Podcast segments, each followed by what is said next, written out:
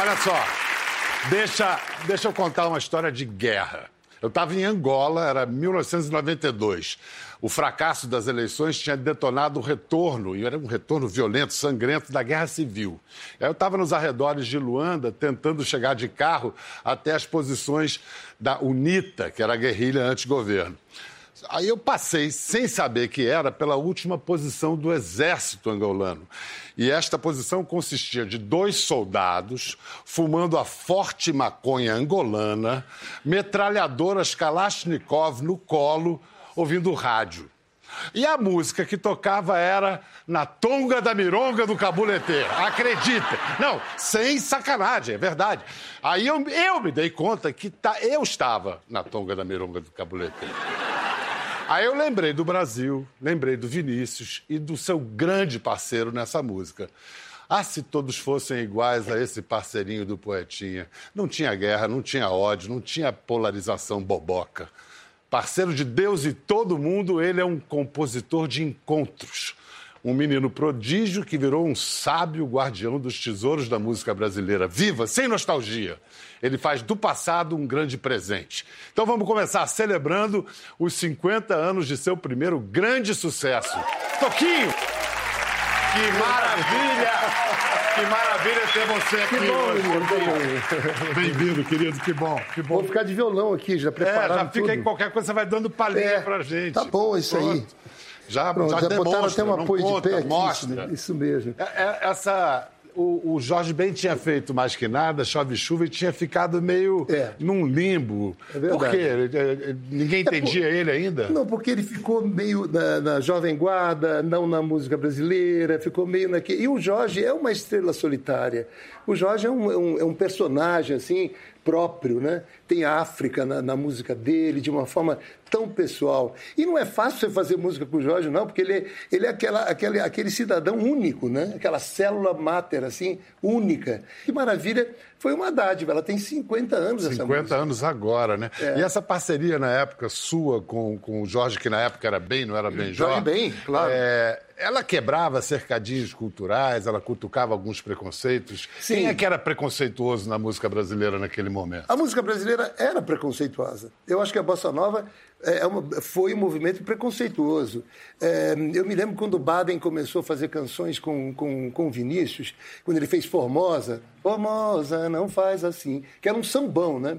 Eu me lembro que o pessoal da Bossa Nova, que era muito é, é, é, chegado às harmonias herméticas e tudo, fala, ah, agora o Vinícius está fazendo sambão, como se fosse o menosprezo, né?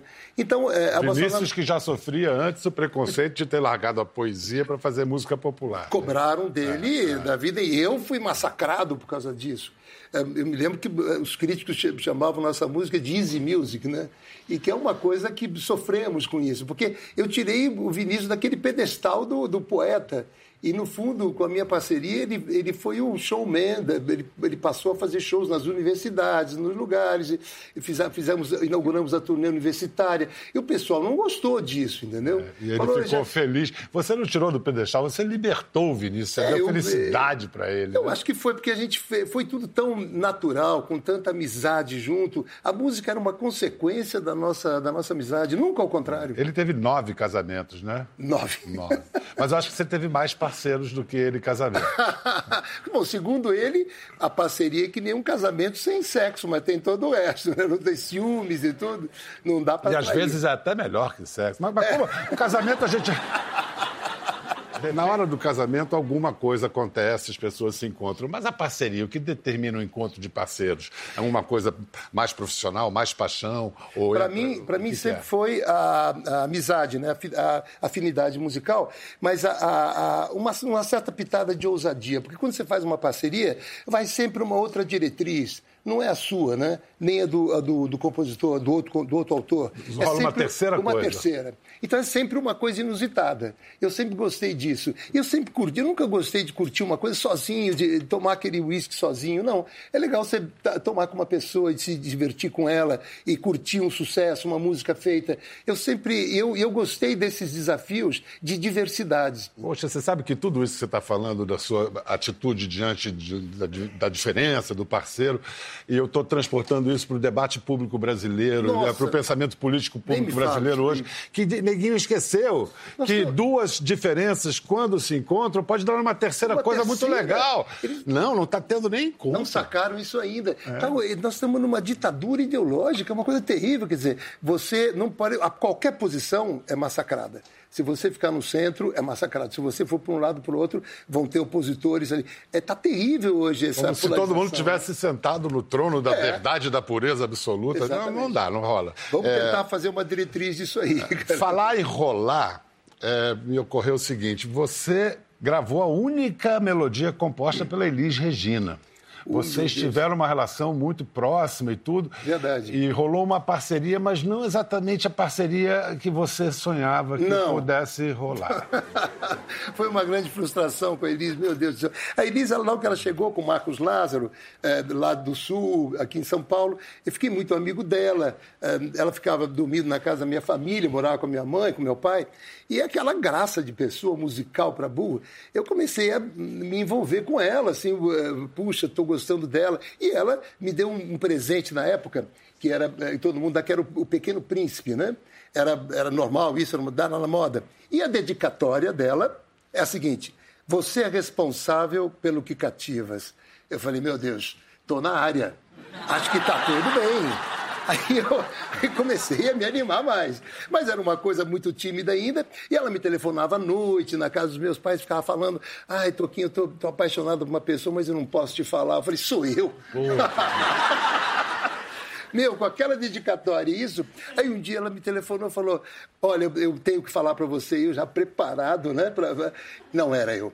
Não era eu era um baterista, outra coisa que eu não vou falar no assunto. Mas olha, o fato é que a Elis pode, ter, pode ser que o, o Toquinho não chegou ali, mas isso foi um. É um sedutor e foi um pegador geral. Pegou. Não, inclusive, eu vou fazer a pergunta para você agora que eu fiz a outro grande sedutor. Dorival Caymmi. Eu fiz essa pergunta. Se você quiser, depois eu te mostro a resposta que o Caymmi deu. Antes eu te pergunto. Qual é a mais poderosa arma de sedução? Ah, meu Deus. Ah, eu, não vou, eu não tenho a sabedoria do Caíme, é claro, ele deve ter tido dado uma resposta fantástica. Ah, eu acho que é, é, é a verdade com algumas mentiras juntas, pequenas mentiras. Não é assim, se a gente tiver uma liberdade de interpretação, não é tão diferente da resposta do Caíme. Qual é a mais poderosa arma de sedução? A mais poderosa arma de sedução é o silêncio, garoto. É o baio, é o silêncio, Pedro Biar. Nada se diz, nem que ela pergunte, moita. Ponha suas intenções à vista, mas não fale.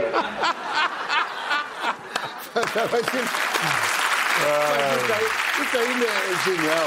Eu tive passagem do Caíme fantástica. Caíme... Não, eu tenho uma que eu quero que você conte depois. Uhum. Mas só para terminar esse capítulo da sedução, homem também se apaixonava por você. Eu sei de um grande nome. Eu sei de um grande nome da cultura brasileira que ficava louco com as coxas de volante. Volante, sabe, volante viril, cheio de músculo. O Caetano Veloso só chamava ele de meu noivo. É verdade. Rolou? Não, não, não. Mas o Caetano, o Caetano, quando ele escreveu, ele escreveu o livro dele, né? E ele fez um capítulo falando disso. Da, da, das suas músculo, coxas. Coxas, músculo, coisas. Aí eu, eu, eu, não sabia, o livro tinha saído já. Aí eu recebo um, um, vi um recado no meu telefone, que naquela época as pessoas já um recado, não tinha WhatsApp, né? Aí um recado assim, ah, gostei muito de você, você é uma graça. Assim, era o Chico Buarque já me gozando, né? Em cima do que o Caetano tinha escrito. Né? Assim, bom, eu aguentei um negócio eh, incrível, imprensa. Aí as pessoas telefonavam, não para falar do livro, para falar desse assunto. Aí um dia eu estava no Recife, encontrei o Caetano, daí o, o, Caetano, o rapaz falou, o Caetano está chamando no, no quadro dele para conversar. Aí fui lá. Aí entrei e falei, Caetano, que, pô, que você, escreveu? Ele falou, escandalizamos, né? Eu falei, não, você escandalizou.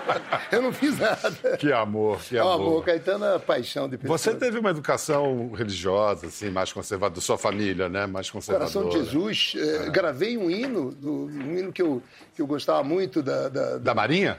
Não, um hino religioso. Ah, religioso? É, em, em samba. Eu comecei a me emocionar mesmo com as canções na missa do colégio Coração de Jesus. O quê? O padre- 8, 9, 10 anos, por aí? É, eu comecei com, essa, coisa de, de emoção musical na igreja do Coração de Jesus. Na igreja, então, você conheceu a religião e a música e foi pela música. Foi pela música. Foi pela música. A religião sempre junto, porque é, é um pouco... Você é um homem de fé?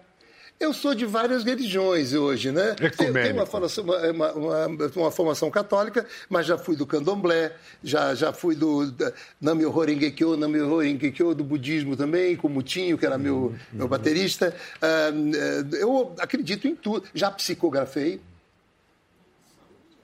é Quem? verdade. Sério mesmo, eu, eu falando sério, uma, uma experiência que eu tive, dá para contar? Dá, claro. Pô, É uma coisa séria, porque eu, eh, o Vinícius me falava esse negócio de psicografia, eh, num- num- numa vez um, um pintor que morreu, blá, blá. e eu sempre vinha um arrepio imenso, assim. Eu pegava uma folha assim de papel e meu braço mexia muito rapidamente, sem, sem, sem nenhum controle. Eu rasgava o papel até, e um arrepio enorme, com barba, e eu relaxava. Aí a Leila Diniz faleceu, eu namorava com a Leila, eu ia encontrar com, com ela em 72, no falecimento dela, o avião dela caiu. ela voltando da Austrália, Voltando caiu da na Austrália. Índia, né? Caiu na Índia. Eu, eh, eu fiquei, claro, depois de uns três meses, eu estava eu tava namorando com a Suzaninha Gonçalves, que, que era uma atriz, eu estava com ela, inclusive, e começou a dar aquela mesma sensação de arrepio enorme, uma coisa incontrolável. Eu falei, meu Deus, será que um dia eu posso. Pode ser um lance de lei, loucura, né? Aí eu peguei um papel e a mesma coisa, virei o violão assim e o papel rasgava assim. Aí eu resolvi, de olhos fechados, fazer uma pergunta, sim, mental. Se tinha alguém lá. E a minha, você começa a escrever e não sabe o que está escrevendo. Isso aconteceu comigo mesmo. Aí escrevi de repente, sim. Aí eu, eu perguntei o nome, e, e, e o arrepio continuava intenso. Aí eu perguntei o nome da pessoa, eu não sabia o que tinha escrito, era Cleusa. Aí continuei várias perguntas, acordei a Suzana, a Suzana não dormiu mais, ela ficou os olhos assim. E eu perguntei no final se ela ia embora, se eu ia dormir, e veio uma escrita grande assim, estava escrito nunca mais. E eu deixei isso, eu fiquei meio perplexo, mas ao mesmo tempo, ao mesmo tempo não me deu medo, porque eu morro de medo de ver coisas. tudo. Aí telefonei meu tio, que era um espírita já, já num, num grau alto, eu contei a história para ele e falou: olha, você tem dois, duas, duas situações, você tem que escolher agora. Ou você vem para cá e, e- e trabalha isso, se torna um médio maior, que você tem uma mediunidade, ou nunca mais você mexa com isso. E eu optei pela segunda, segunda opção. Mas mesmo assim, sempre vem a mesma sensação. E por que, que você falou da Leila Diniz? Você acha que foi ela? Não, não foi. Ah, mas eu bom. esperava que fosse. Mas você, mas você pode não psicografar, mas você incorpora os autores mortos aí. o prazer. Vinícius, a primeira parceria que ele teve com você foi uma parceria meio roubada do Chico, né? Samba de Orly? Foi, foi é verdade. O Samba de Oli foi uma. Foi um, ele não é que roubou, ele, ele entrou na parceria de gaiato, né? Aham. E- Ele, ele se É impôs. Eu estava eu tava morando com o Chico na Itália e no último dia que eu fiquei com ele lá, eu, eu, eu tive que vir embora, ele não podia. Eu deixei uma melodia com ele e ele no, no aeroporto mesmo ele fez o, ah, o final assim, uma- no final ele diz: "Vê como é que anda aquela vida à toa, se puder me manda uma notícia boa". E ele falou, eu vou fazer a letra, vai embora, não sei o quê, depois a gente fala. Eu vim para vim São Paulo e comecei a trabalhar com o Vinícius de cara. Fizemos a Tonga da Mironga do Cabuletê, que foi um grande sucesso. E eu e tinha umas 15 músicas. E o- quando o Chico voltou, o Vinícius falou para mim, sabe quem está aí? O Chico Buarque. E ele deve estar deprimido, voltando do exílio. Vamos mostrar nossas músicas para ele, vai ficar mais deprimido ainda. Aí fomos na casa do Chico, o Chico recebeu a gente, eh, mostramos as músicas para ele. Ele ouviu e falou: Puxa, que bom que vocês estão fazendo parceria. Eu tenho uma- um samba novo para te mostrar. Você lembra aquela melodia que você me deixou? Aí veio, começamos a cantar, né? Vai, meu irmão, pega esse avião, babá. Aí o Vinícius, ciumento que era, estava fora da parceria, né? Aí ele ficou lá, não falou nada.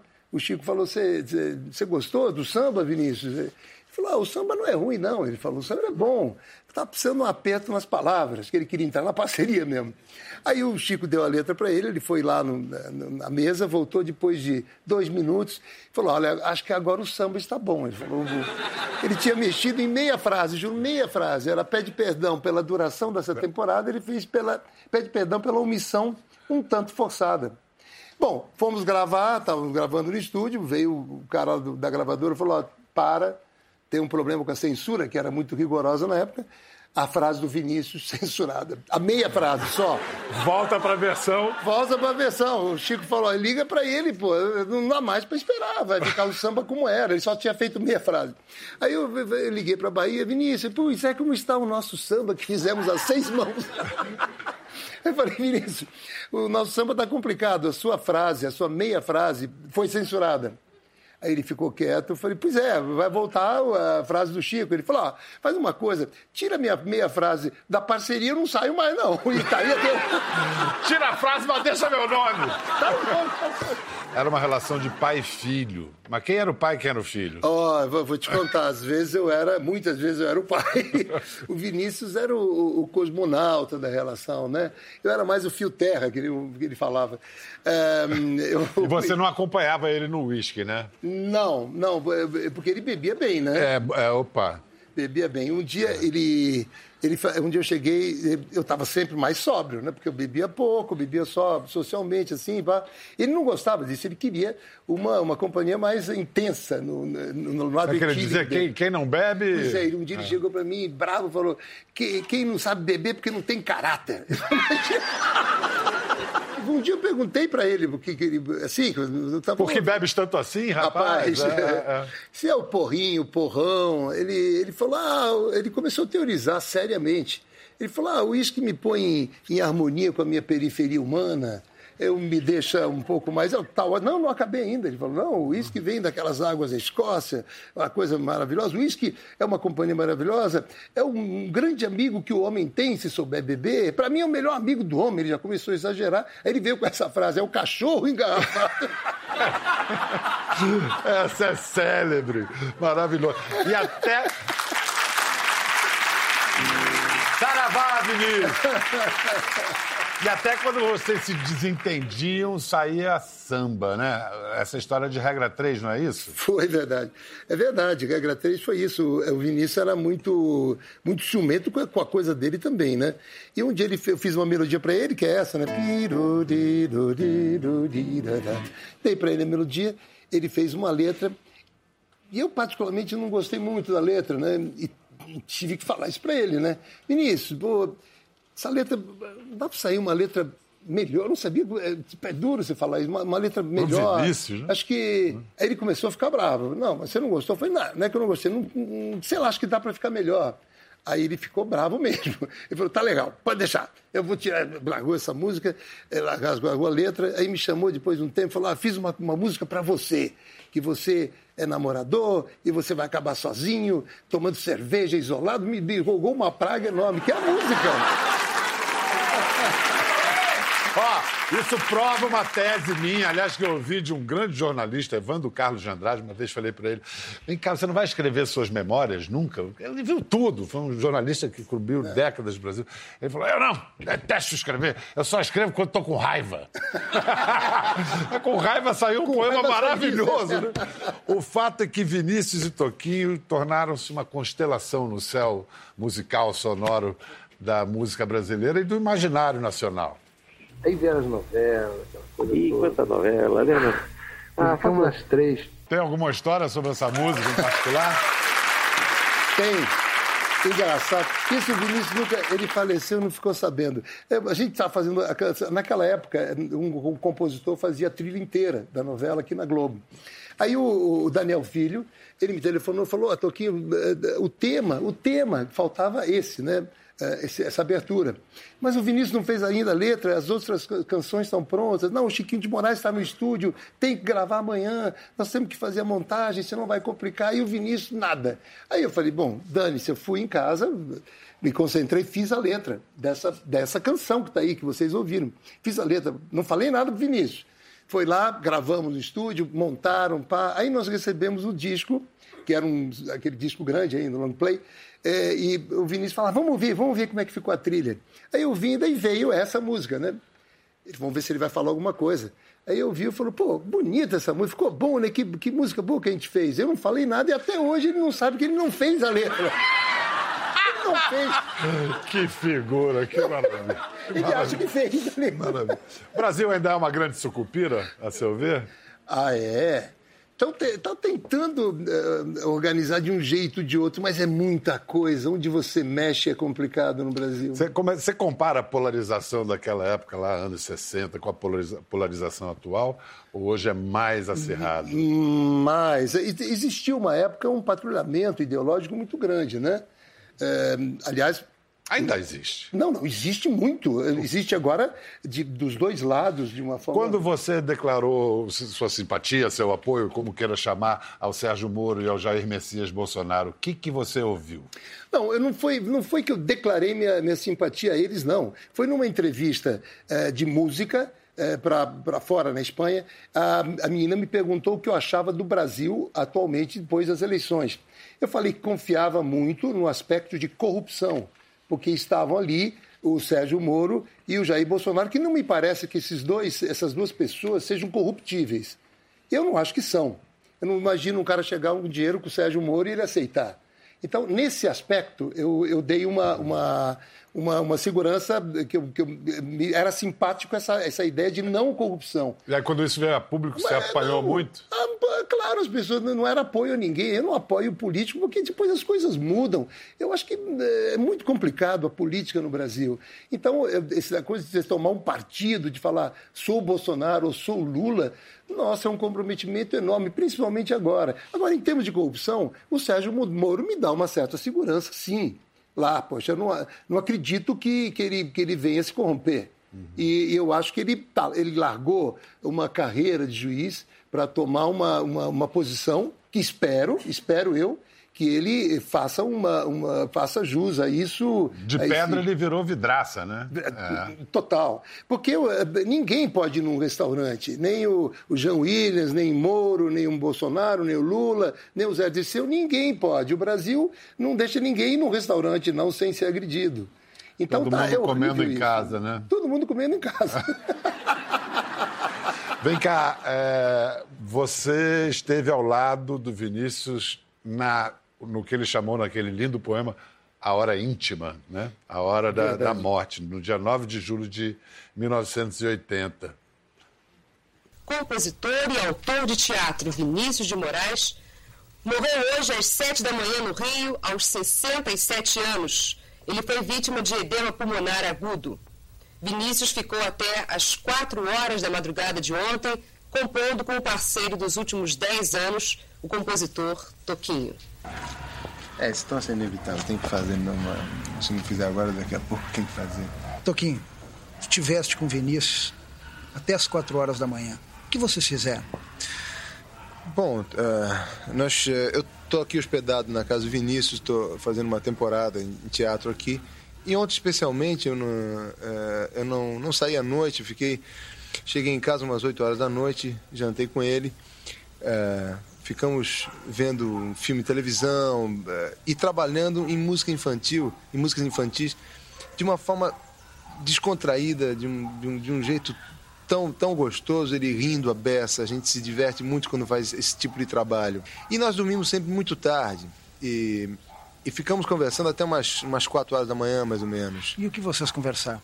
Sobre isso, sobre, sobre o filme que a gente tinha acabado de ver, sobre, sobre a vida, rindo sobre as situações de humor da música que nós estávamos fazendo. Ele estava numa fase ótima, inclusive num controle total de alimentação, de bebida, não estava bebendo absolutamente nada mais. Estava numa fase bem boa. Ele foi na estreia do meu show e estava começando a sair estava tava bom, tava bom de conviver com o Vinícius, muito bom. Nunca tive essa experiência, nem pensava ter, de ver uma pessoa falecer e justo foi acontecer com, com o Vinícius, né? Quem pagará o enterro e as flores se eu me morrer de amores? Quem tão amigo para entrar no caixão comigo? Menino, foi isso, foi é. isso mesmo. Eu, eu fiquei, eu, é, eu fiquei com o Vinícius é, até os últimos suspiros dele, junto ali, eu e ele, esperando uh, o pessoal da clínica São Vicente chegar, os médicos chegarem, né?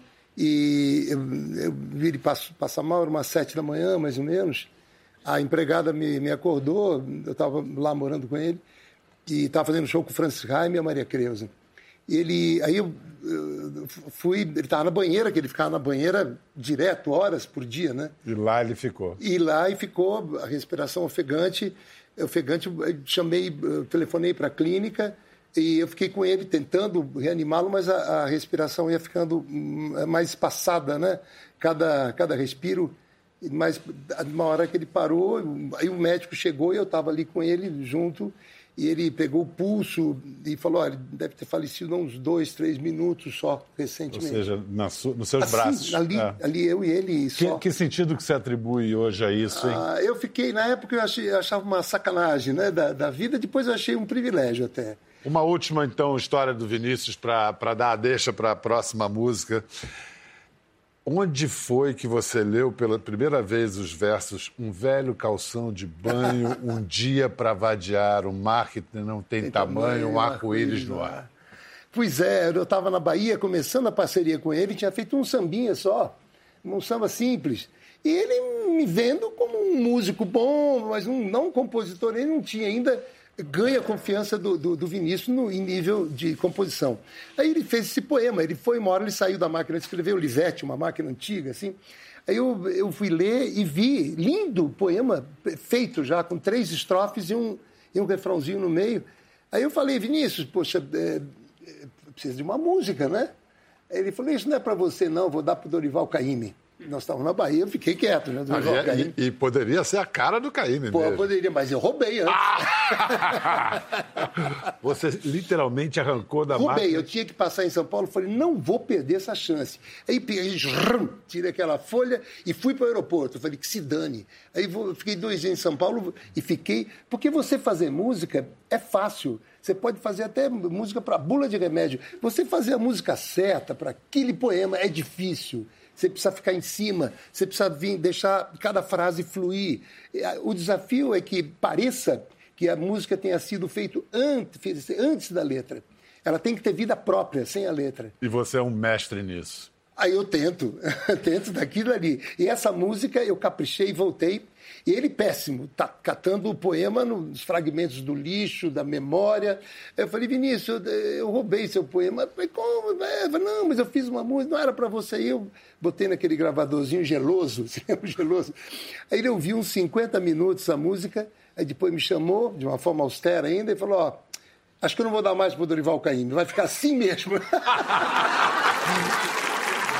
Você e o Poetinha tinham uma mão para fazer música para criança. Qual é o desafio de fazer é música para criança? Porque o... não é música infantil, é não, música para criança. É, olha, é diferente. É, é, bom, foi um legado que eu, essa música eu fiz com o Mutinho, já foi depois pós morte do Vinícius. Sim, mas, mas a ele, casa. Não, a casa e o, a é. casa de brinquedos, a, Arca de Noé 1 e 2. É. Ele me deu essa. Eu nunca pensei em fazer canções infantis. O Vinícius era muito mais jovem que eu mesmo. Ele, para primeiro, humor. Se você não tiver humor, não adianta, você não faz música infantil. Outra, não subestimar a criança. Você tem que fazer, agregar coisas onde o pai possa participar, explicar, se interessar. É, por isso, Aquarela, por exemplo, foi uma canção que as crianças roubaram dos adultos. Não foi feito para elas, mas elas tiraram, porque tinha esse lado lúdico e, ao mesmo tempo, o adulto, que é uma, uma tênue linha que passa ali entre o adulto e o infantil. Aí que você precisa ficar. Isso não é fácil. Senão você faz um refrãozinho, blá, blá, blá, e tudo bem.